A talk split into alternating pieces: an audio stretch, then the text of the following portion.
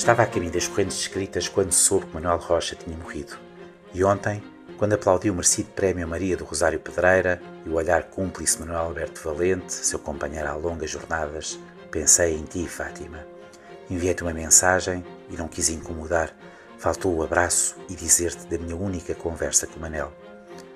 Eu tinha imensa vontade de falar sobre jornalismo e da sua experiência nos anos de ouro ou de prata da RTP, pedir-lhe conselhos, deixar desabafos, mas a ele só lhe apetecia falar de ti, do que gostava, do que te admirava, da mulher forte que eras, do teu sorriso, de seres tão bonita.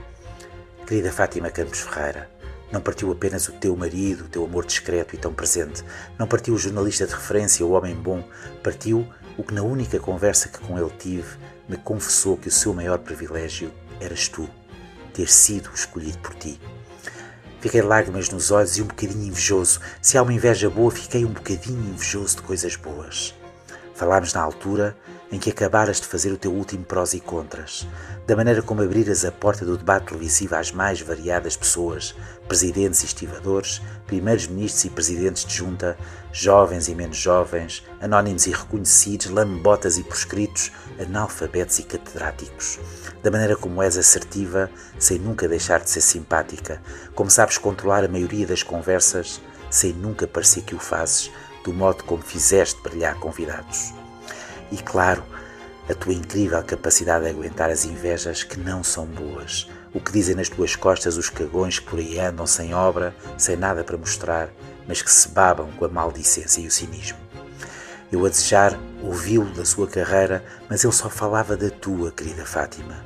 Eu a desejar que me dissesse o jornalismo devia ser uma coisa ou outra, ele a desabafar de que te estás a borrifar, que a melhor maneira de definir um jornalista passava pela tua capacidade de não tratar ninguém de forma diferente, de abraçar nas palavras ou de questionar Eduardo Lourenço com a mesma sinceridade e justeza que abraças e questionas o motorista de caminhões ou a senhora que acorda todos os dias às quatro da manhã para ir limpar uma casa que não é a sua.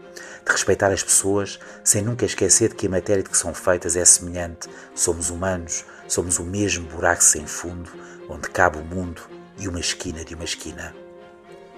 Era isto que te queria dizer, Fátima. Não consegui ter uma segunda conversa, mas esta foi uma das mais reveladoras que tive na minha vida. Reveladora de um homem discreto que te amava e te deixava brilhar, colocando-se na sombra, apesar de ter tanta luz. Ainda há uns dias escrevia sobre isso, sobre a enormidade de se dizer que por detrás de um grande homem há sempre uma grande mulher, o modo como se perpetua verdades convenientes para que as mulheres fiquem eternamente com o seu poder congelado na sombra. Manel não, Manel soube ser chão para que tu brilhasses com rede, para que nas noites más chegasses com vontade de ser abraçada, confortada, para que nos dias difíceis pudesses dizer o que não podes dizer a mais ninguém.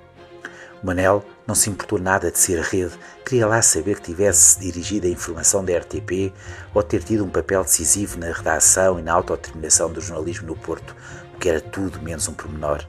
Queria lá saber. O Manel vivia para ti, para te seguir, para estar, para te dizer, para te dizer sobre jornalismo, sobre as pessoas, sobre o que se dizia, sobre o que deverias ter cuidado. Querida Fátima, o amor da tua vida partiu, o teu companheiro destes anos, a tua rede. Mas bolas, quem não gostaria de ter uma pessoa assim à sua beira? Agora é tempo de solidão, de beberes da ausência até à última gota e de voltares à vida. Porque a rede continuará lá. Manel partiu, mas deixou-te as chaves do lugar onde nunca deixará de estar. Ainda hoje, fechei os olhos e tentei recordar-me da sua voz. Até lhe fiz uma pergunta sobre jornalismo e ele, antes que eu abrisse outra vez os olhos, já se aprestava para falar dos vossos restaurantes, da vossa cumplicidade. Um abraço muito forte, Fátima. A morte de Manuel Rocha é também vida, a vida que continuará a perdurar em ti.